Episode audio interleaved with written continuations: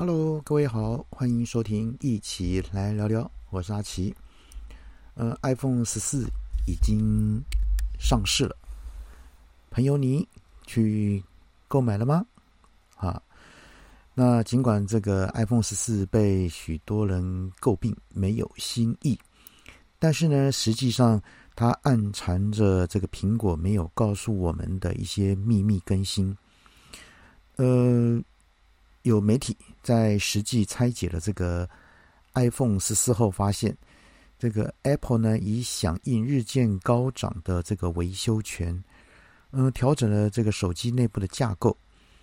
那这是一款有史以来最容易自行维修的 iPhone，跟 iPhone 十三相比，在规格上几乎没有太多的长进，甚至被啊被人戏称是 iPhone 十三 S。然而呢，这有人就啊把它给拆解了。iPhone 十四后呢，发现虽然外观跟 iPhone 十三相似，但是内部呢已经重新设计过了，也方便用户自行更换荧幕跟背面的玻璃。呃，苹呃苹果哈 Apple 呢，在二零一七年推出的 iPhone X 跟 iPhone 八的系列上呢，重新。用回了这个玻璃的杯盖，哈，杯盖。那不过碍于它的一个设计的方式呢，iPhone 的维修啊，更换这个杯盖变得非常的困难。想要修理部分机型的这个玻璃杯盖呢，甚至得付出高达呃五百九十九美元的一个高昂的费用。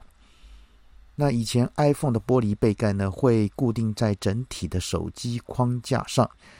而且呢，部分会埋在各个零件下，代表想要更换玻璃就得将所有零件拆卸掉。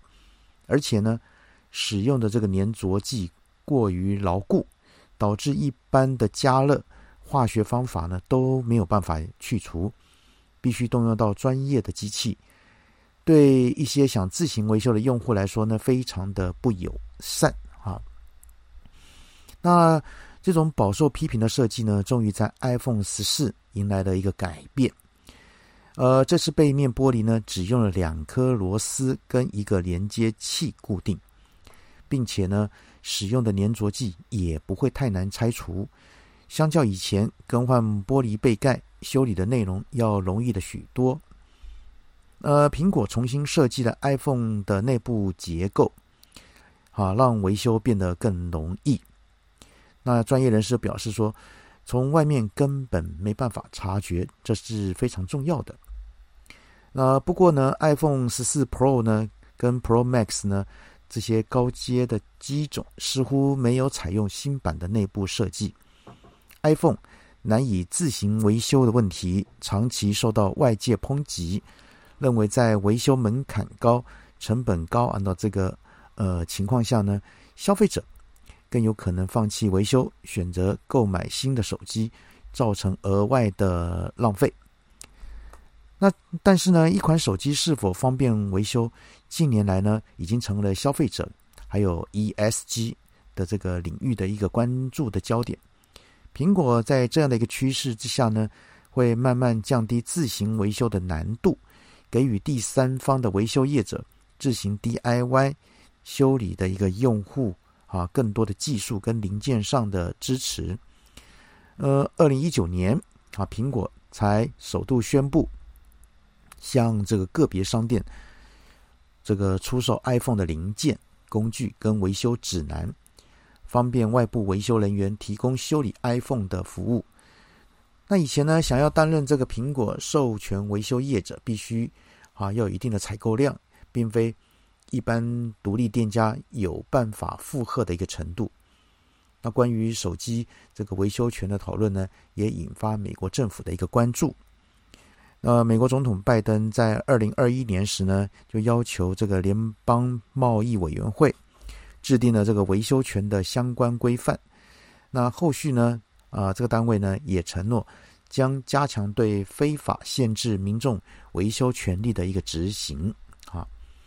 那欧盟呢，同样是在减碳的这个浪潮下呢，开始关注这个维修权，也在今年四月通过相关的条款，要求厂商在这个产品资讯中提供维修难易的程度，能够取得零件跟维修服务，延长消费性电子产品的一个生命周期。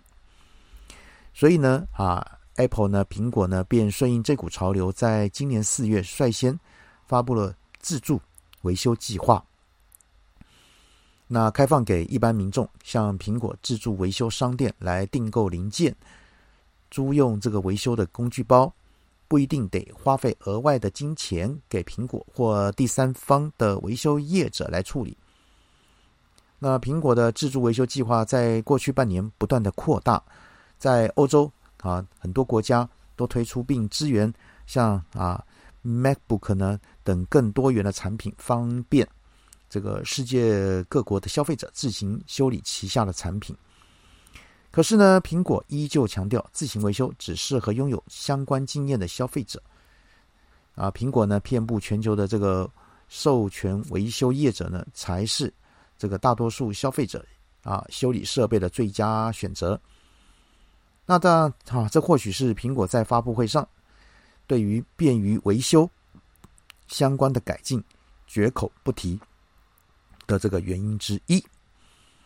好，我相信很多朋友呢，已经也开始去买了这个哈 iPhone 十四，也对这个 iPhone 十四也非常的有兴趣。那今天呢，阿奇提供这这则讯息给各位来参考。那假设呢有兴趣的话呢，啊，当然我们都不希望手机坏掉。那假设坏掉呢，也不一定要马上换，你可以自行参考来看一看，是否有维修的可能性呢？好，今天阿奇先跟各位谈到这边喽，先这样了，拜拜。